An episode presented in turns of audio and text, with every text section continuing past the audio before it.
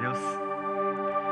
Como é bom a gente estar reunido para cantar, para louvar o nosso Senhor, tendo em mente, tendo em vista as coisas que Ele faz.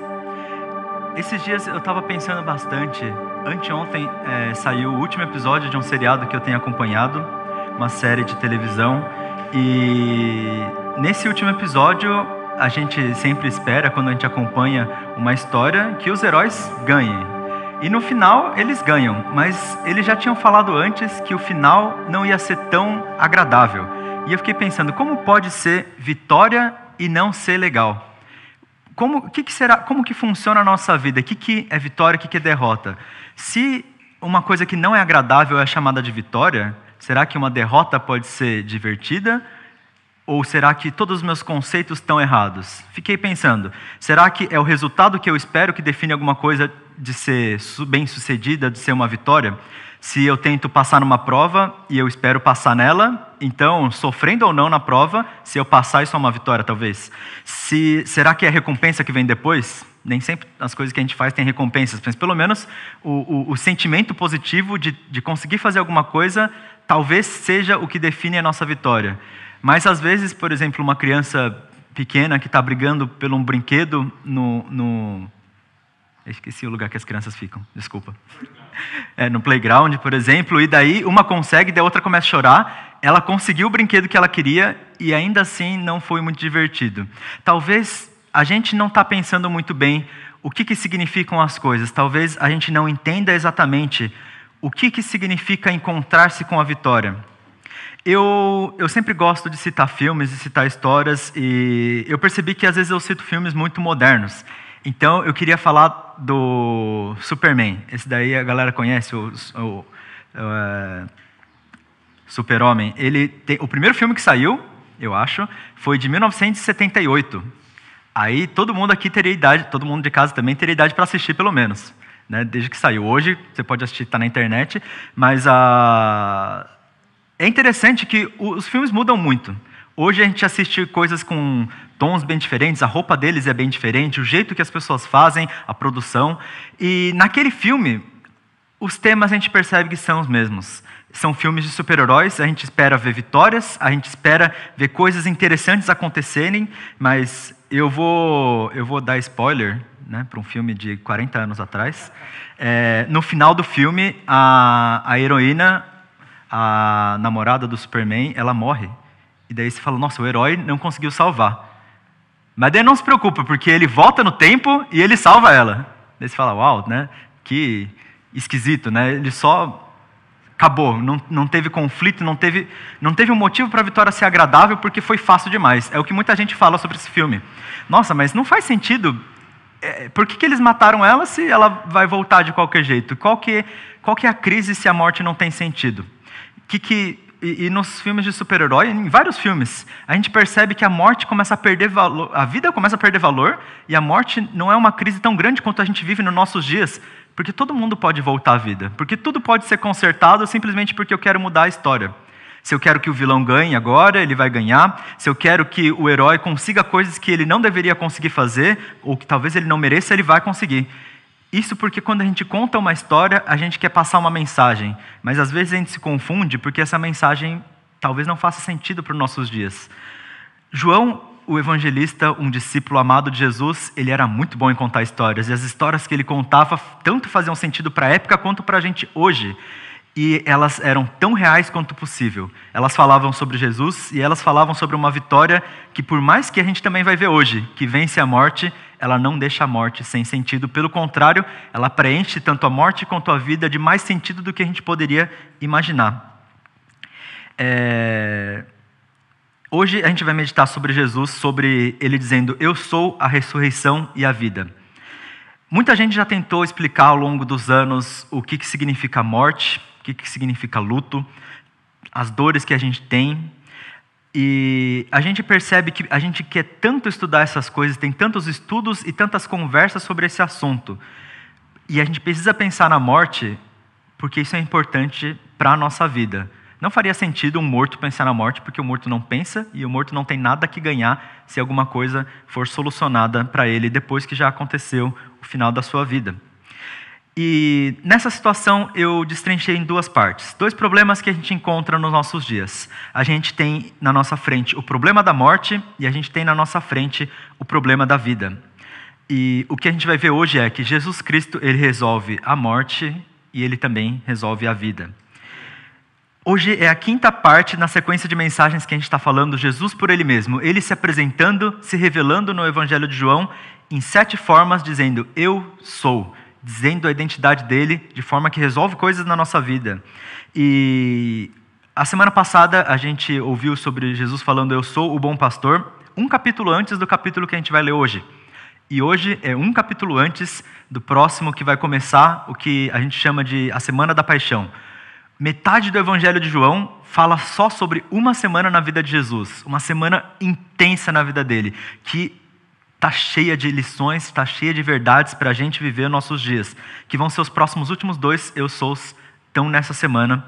Aguardem as próximas mensagens e assistam as anteriores para entender como é a grande revelação do Senhor, porque é maravilhosa nos nossos dias.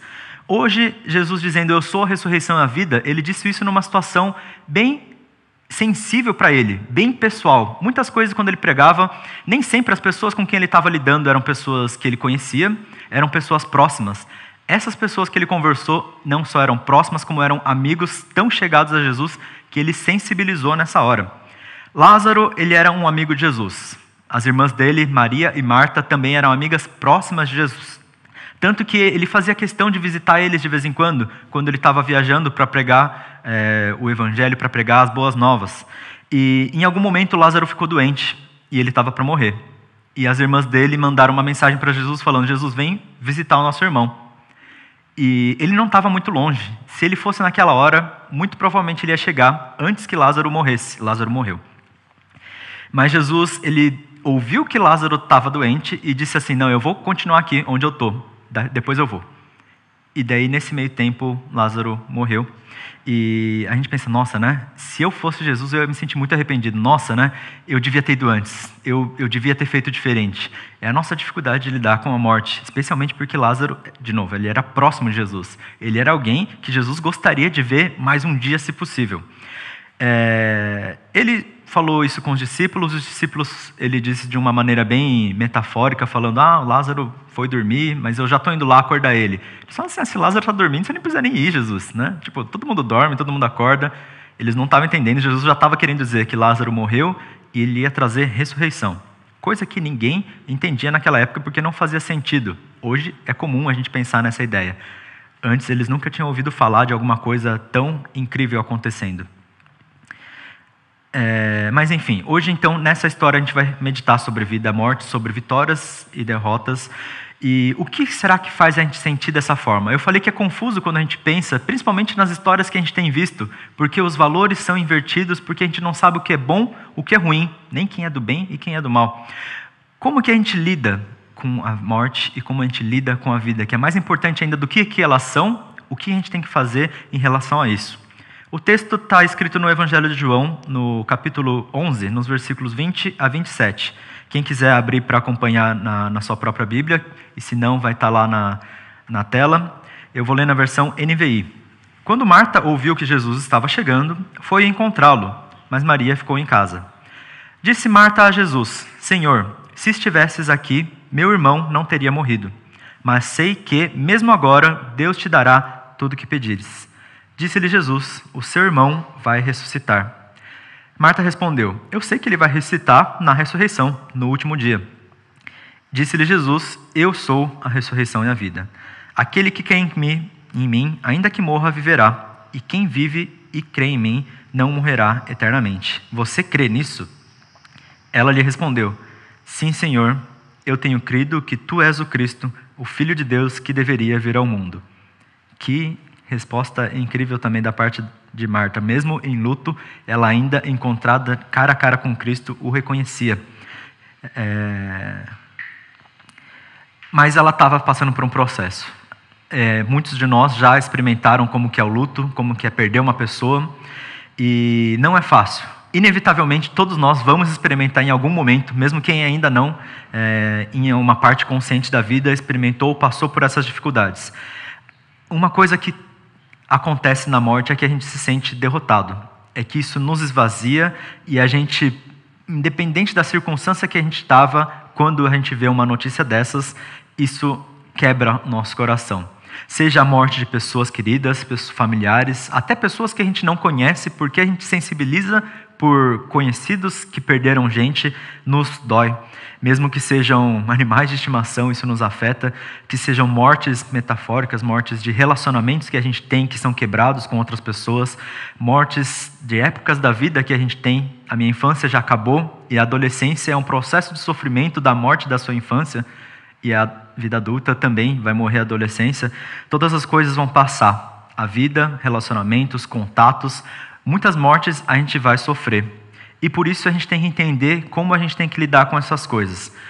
Para Marta e para Maria foi dessa forma. Vou reler os versículos 21 a 24. Disse Marta a Jesus: Senhor, se estivesses aqui, meu irmão não teria morrido. Mas sei que, mesmo agora, Deus te dará tudo o que pedires. E disse-lhe Jesus: O seu irmão vai ressuscitar. Marta respondeu: Eu sei que ele vai ressuscitar na ressurreição, no último dia. E, semelhantemente, é, no versículo embaixo, eu coloquei mais tarde, Maria também encontrou Jesus, porque ela não tinha ido recebê-lo naquele momento, e ela falou a mesma coisa. Chegando no lugar onde Jesus estava e vendo, Maria prostrou-se a seus pés e disse: Senhor, se estivesses aqui, meu irmão não teria morrido. Elas duas criam em Jesus. Marta e Maria, elas eram próximas, elas sabiam que Jesus era o Messias, coisa que muita gente não acreditava. Elas não precisavam nem dos milagres dele para acreditar no que ele falava, porque o ensino dele bastava. O relacionamento que elas tinham fazia elas reconhecerem nele aquele que trazia a mensagem de verdade. E mesmo elas acreditando nisso, elas eram o que para a gente é: ah, eu sou crente, então eu não sofro. Elas eram quem era crente e ainda sofria. Elas ainda estavam sofrendo porque o seu irmão tinha morrido, e a esperança que elas tinham é que se Jesus tivesse chegado, elas tinham tanta fé que, mesmo uma doença que era fatal, Jesus poderia evitar. O que faltava para elas não era fé em Jesus, mas era saber quão poderoso era Jesus, quanta coisa ele poderia fazer, muito mais do que elas podiam imaginar, na verdade. As nossas frustrações, elas vêm de coisas que estão fora do nosso controle. Eu conversei essa semana com a irmã Jéssica e ela, ela descreveu dessa forma, eu achei muito interessante. O que está fora do nosso controle, desculpa que eu, eu citei. É, e a morte é uma dessas coisas. E porque está fora do nosso controle e o nosso desejo do nosso coração, eu, eu, vou dizer isso da minha parte, porque eu tenho muito disso. No, tudo que está fora do meu controle, eu imediatamente quero colocar no meu controle. Se eu sou uma criança no playground e tem uma criança segurando um brinquedo, não é meu, mas eu quero. Vai ser meu, porque eu preciso ter ele na minha mão. Se eu quero passar numa prova, eu, eu queria controlar o resultado. Talvez eu não sou tão inteligente ou eu fico nervoso e não consigo fazer tão bem, mas eu gostaria que o resultado fosse o desejado. Talvez alguém está doente e eu desejo muito que a pessoa sare dessa doença, mas não está nas minhas mãos se a pessoa vai sarar ou não, se um relacionamento vai terminar, se a pandemia vai durar mais, se o meu ânimo de algum dia alguma coisa vai acontecer e vai esvaziar e eu vou me ver fraco, com dificuldade de sorrir. Não está no nosso controle e isso gera crise na nossa, opa, nos nossos dias. E Marta, ela, ela tem uma troca interessante com Jesus. Ela fala que eu sei que Lázaro vai ressuscitar na ressurreição. Ela está se referindo ao final dos tempos. No final dos tempos, é, Jesus vai voltar em glória e nós vamos é, receber vida nova. As pessoas que morreram vão ser trazidas de volta. E isso não solucionava o problema dela. O problema dela é que Lázaro tinha morrido na frente dela e ela gostaria de vê-lo naquele momento. E não no final dos tempos, por mais que isso lhe desse esperança. É, mas ela não, não sabia ainda que a morte não é um problema que precisa ser solucionado. Porque se não tivesse morte, não teria vida nova. Se o sol não se pôsse todos os dias, no dia seguinte não teria um novo raiar. Se Jesus curasse Lázaro, como era a expectativa de Marta, eles não veriam o milagre. Está escrito assim no capítulo 11 ainda, versículo 4, um pouco antes desses acontecimentos, quando Jesus se recusou aí naquela hora. Quando ele ouviu, Jesus disse: Essa doença não acabará em morte, por mais que acontecesse a morte no meio do caminho. É para a glória de Deus, para que o Filho de Deus seja glorificado por meio dela. Lázaro, que era próximo de Jesus, Jesus colocou ele, sabendo que ele iria morrer, aceitou essa situação porque dessa morte sairia algo muito mais maravilhoso. O que estava apontando para alguns capítulos depois no Evangelho de João, nessa uma semana intensa que o próprio Jesus também abriria a mão da sua vida para ver alguma coisa mais maravilhosa do que evitar a morte, mas vencê-la. É, hoje a ciência, a, a gente tem, eu, eu, gosto, às vezes eu cito bastante coisa de psicologia, por mais que eu não entendo, gente, porque quando eu era mais novo eu gostava muito de ler sobre o assunto, e eu acho que provavelmente eu só lia sem saber do que, que eu estava lendo. Eu tinha 15 anos quando eu comecei a, a tentar escrever por conta teorias sociológicas sobre suicídio. E o incrível é que muitas delas é, batiam bastante com alguns sociólogos que a gente estudava. Eu falei, nossa, né, eu sou muito inteligente. Não, é um assunto muito comum, simples. É, inclusive, as minhas respostas não eram nem boas. Elas eram só do tipo, ah, eu acho que as pessoas têm vontade, né? É, é uma coisa que existe. É, super esperto. É, a gente pode teorizar muito sobre coisas existindo. E a ciência, como eu falei, desenvolveu tanto, tantos estudos detalhados, muito melhor do que o que eu fazia, que falam sobre isso. A biologia às vezes tenta falar como expandir a nossa vida, como a gente se cuidar para viver melhor, como talvez tentar evitar a morte, ou às vezes estudar sobre uma forma de evitar para sempre a morte. E a psicologia vai falar sobre o que a gente faz com a nossa vida, já que a morte está fora do nosso controle.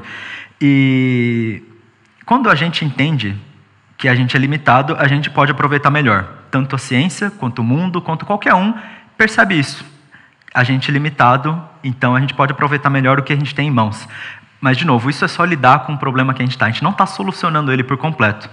Aliás, semana passada o pastor Joel disse um negócio bem interessante. Quando a gente fica livre do medo da morte, a gente pode viver de fato. Eu até estava com medo dele pregar a mensagem de hoje na semana passada. Mas glória a Deus que a mensagem dele não conflitou, pelo contrário, acrescentou, porque realmente o medo da morte é o que nos impede de viver a vida e não a morte. A morte é natural, mas o medo da morte atrapalha os nossos dias, para que a gente possa realmente viver. O problema da morte é a primeira parte de hoje. É fácil solucionar. Eu entendo que a morte existe e eu aprendo a lidar com o que eu tenho em mãos. O difícil é o problema da vida. Isso é difícil da gente solucionar. A vida, por um lado, eu falei como a gente lida com essas coisas. Os, os heróis eles tentam evitar a morte porque, né, eles não querem que ela chegue. E isso não é bom. E por outro lado, quando a gente aceita, a gente consegue lidar melhor. Mas de novo, não muda o fato de que a morte ainda está lá, de que a nossa vida tem um ponto final. Talvez não vai mudar o quando, o ponto final vai acontecer. Nem Jesus, quando ressuscitou Lázaro, estava naquela hora demonstrando o que ele queria demonstrar em última instância. A solução não era a ressurreição de Lázaro, porque Lázaro morreu. Não é como se Lázaro tivesse vivo até hoje. Depois ele morreu, imagino que de alta idade. Então, Jesus não ressuscitou Lázaro para sempre. Ele só trouxe ele de volta e da mesma forma como ele estava. O problema da nossa vida é que ela acaba. E, e porque ela acaba, a gente fica pensando, qual que é o propósito de uma vida limitada? O que, que eu vou fazer se os meus anos algum dia vão chegar ao final? Uma vez eu fiquei refletindo e eu fiquei bem tenso, porque o que acontece comigo, com a minha história, depois que eu vou embora? Porque eu não posso mais contá-la. Eu não posso me relacionar com as pessoas e deixar parte de mim na vida deles. Os meus relacionamentos não mais existem porque eu não mais existo depois que eu morrer. Fiquei muito preocupado e eu percebi que eu não conheço o nome dos avós dos meus avós. Eu não conheço a história deles. É como se, na minha existência e para diante disso, eles não tivessem existido. Parece muito trágico pensar nisso, né? O que, que valeu a vida deles se desapareceu todos os traços? Até o mínimo detalhe da história deles eu não conheço. Bom, eu, eu sei que eles moravam no Japão, eu, eu acho, né? É, de novo, eu teria que perguntar para talvez alguém que saiba meus avós também já não estão mais vivos, mas minha mãe, minha mãe é, é, super fã de história, né? Então, se eu perguntar qualquer coisa que aconteceu com qualquer parte da família, ela vai saber pelo menos umas 10 gerações antes. Tem, tipo, umas anotações assim. É... Mas é interessante, é, essa, esse valor de, de preservar essas coisas é porque a gente gostaria que elas tivessem continuidade. Mas ainda assim, a minha mãe que sabe muito e eu nem tanto, algum dia quando ela se for, eu que não vou saber, não vou conseguir dar sequência a isso. Talvez eu possa decorar as coisas que ela fala, mas sempre vai perder um pouco. Por mais que a gente prolongue, mesmo a memória, ela um dia também vai acabar. Para que serve uma vida que tem um final? É, se a gente não entende, vai acontecer o seguinte. Lá em 2 Samuel 17, 23, Aitofel, ele era o conselheiro de Davi. Mas quando Davi, ele o filho de Davi tentou tomar o poder, tentou, né, fazer um golpe de estado naquela época, e Aitofel, que era o conselheiro de Davi, ficou do lado do filho dele, que tentou matar o rei Davi. E Davi fugiu. Davi teve a oportunidade de matar o filho dele, ele não quis, porque ele era justo diante de Deus, mas Deus mesmo frustrou o conselho de Aitofel. Aitofel aconselhou o filho de Davi, Absalão, e ele não escutou o conselho de Aitofel, que teria feito Davi morrer. Davi foi preservado porque Deus interveio. E olha só o que ele fez em reação a isso. Vendo Aitofel que o seu conselho não havia sido aceito, selou seu jumento, foi para casa, sua cidade natal, pôs seus negócios em ordem e depois se enforcou. Ele foi sepultado no túmulo de seu pai. Imagina, eu vou aconselhar alguém e porque um conselho meu não é escutado, eu pego e me mato. Qual era o propósito que ele tinha em mente? Ele achava que a vida dele valia porque os conselhos dele eram ouvidos. No dia que alguém fechou a orelha para o que ele tinha para falar, a vida dele não tinha mais valor. Qual é para cada um de nós a base da nossa vida? Será que eu baseio a minha vida nos conselhos que eu dou, ou como pastor, no pastoreamento que eu faço, nas mensagens que eu prego? Se eu pregar mal, minha vida não faz mais sentido, eu não posso mais viver um dia seguinte? Será que um corredor, a gente está pensando bastante em corrida esses tempos, estamos em, em, envolvidos. Será que um corredor perde o sentido se ele perde a perna dele? Se ele tem que amputar por algum motivo? Se o propósito dele acabar naquele momento, a vida dele é muito frágil. A vida de Aitofel era muito frágil e a nossa, se a gente não tomar cuidado, também pode ser. O propósito de uma vida que acaba logo é alguma coisa que não acaba logo, que não é tão frágil quanto. Seguindo a conversa de Jesus com Marta, no versículo 25 ele falou assim: Eu sou a ressurreição e a vida. Aquele que crê em mim, ainda que morra, viverá. E quem crê, quem vive e crê em mim, não morrerá eternamente. Você crê nisso? E ela respondeu: Sim, Senhor, eu tenho crido que tu és o Cristo, o Filho de Deus que deveria vir ao mundo. Marta talvez não entendia completamente tudo que Jesus estava falando. Ressurreição, ao vivo, não era uma coisa que as pessoas conheciam. Mas ela disse: Eu creio que o Senhor é o Cristo. Não sei o que você está planejando fazer, mas eu acredito em você. Então, faz. Ela sabia o poder que Jesus tinha sobre a cura. Faltava para ela ainda saber o poder que Jesus tinha sobre a morte e sobre a vida. É, a gente, da mesma forma, não basta só a gente dizer que crê em Cristo, a gente passar por aquele momento que a gente fala, nossa, me converti, fui batizado. Isso tem que ser completo, isso tem que estar preenchido de propósito que vai tornar a nossa fé plena. A vida plena que a gente tem pregado nessas últimas mensagens é isso: entender completamente quem Jesus é. Se eu acredito em Jesus, mas só nesse pedaço de Jesus, porque não sei o que, o que tem mais dele, o que ele oferece mais, eu não vou conseguir mais nada. É, isso me fez lembrar, porque hoje mesmo eu estava conversando com o Daisuke. A nossa mesa de som, pela graça de Deus, a gente, tem um, a gente teve a possibilidade de adquirir uma mesa que é, nos possibilita essa comunicação online, transmitir de forma tão clara esse som, muita qualidade, mas a gente não aproveita tudo que ela oferece. Ela é muito boa. E a gente ainda não tem todo o conhecimento e toda a experiência que pode extrair dela o potencial verdadeiro. A nossa fé se não tiver o conhecimento e a experiência com Deus, com Cristo, não vai extrair o potencial verdadeiro. Às vezes a gente pensa, nossa, está escrito que se você tiver fé, você pode dizer para a montanha, vai e ela vai, e quando eu falo ela não vai, talvez essa frase está errada, ou talvez a minha fé está pequena. O problema da nossa vida é que a gente tem coisas pequenas, tanto a minha fé, quanto a minha perspectiva, quanto o meu conhecimento, até o meu relacionamento com Deus. O meu louvor é só uma boca falando, não é uma harmonia de cânticos que seriam finalmente dignos de Deus louvar. Eu sou só uma voz e eu ainda sou desafinado.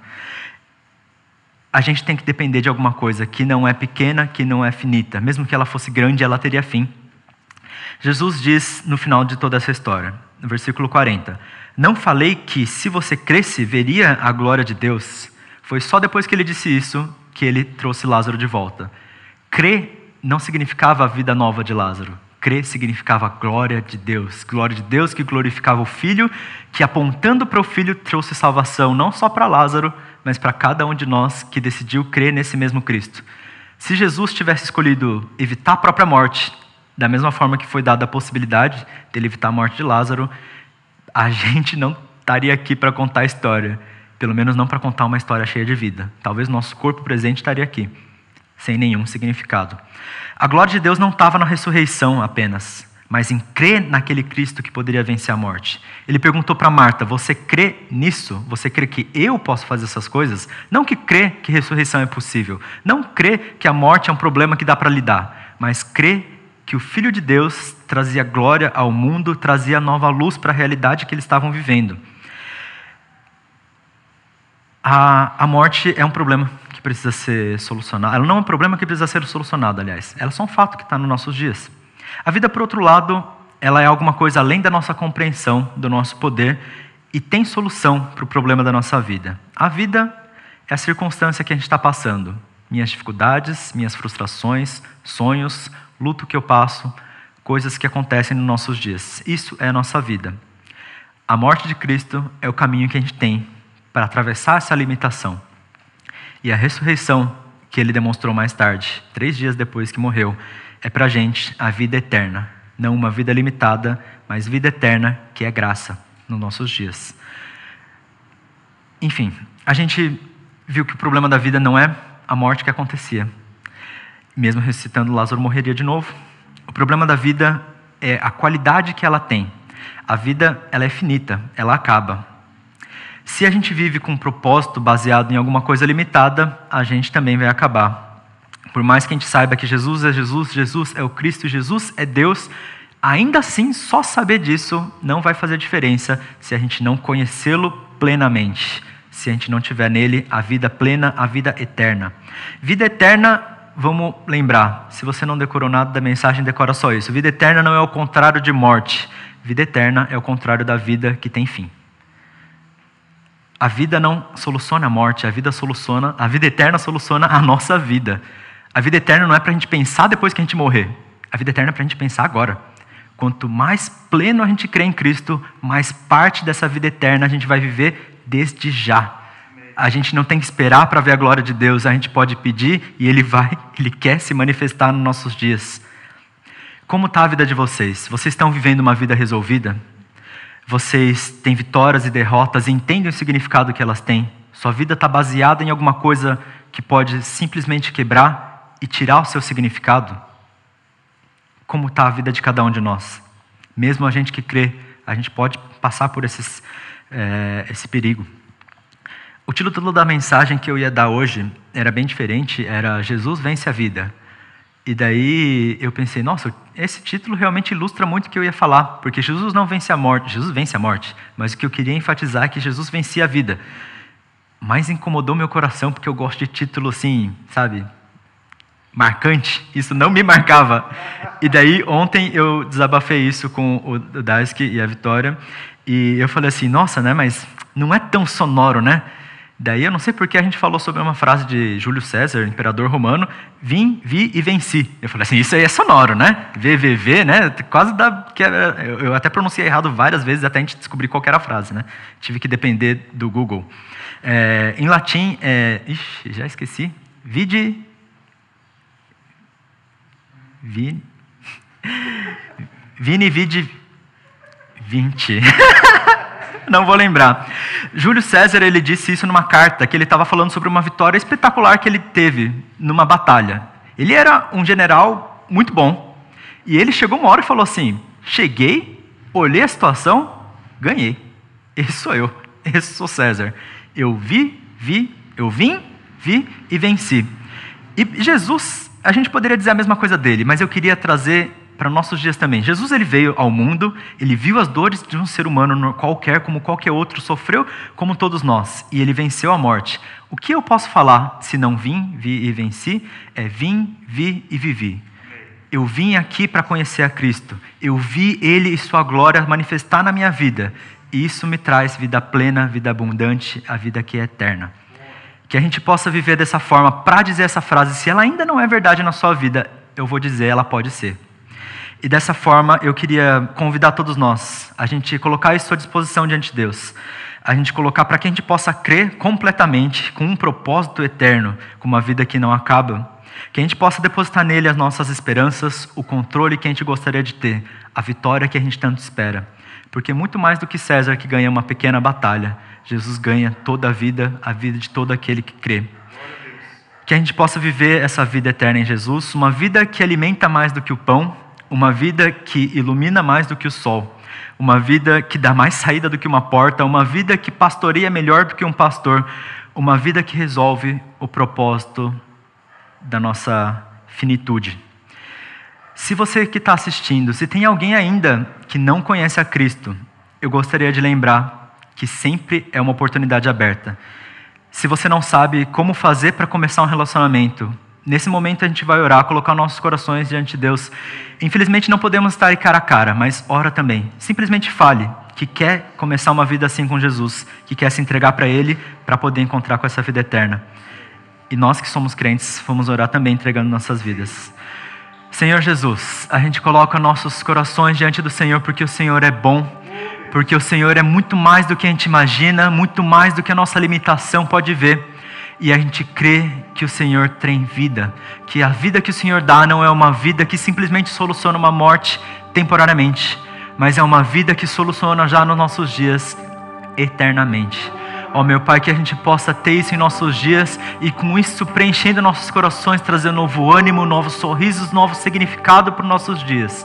Para que a gente possa te adorar, para que a gente possa cantar com verdades, para que a gente possa ter tanto ânimo que gera energia, que dura, meu Pai. Não simplesmente alguma coisa que logo depois do culto já me sinto desanimado, mas que todos os meus dias sejam solucionados e para aqueles que ainda não crê possam encontrar com tua salvação, porque a gente quer se alegrar e a gente quer te louvar, vendo o seu evangelho ser proclamado, meu Pai. Por favor, faz isso nos nossos dias para que a gente veja, para que a gente louve. Em nome de Jesus, amém.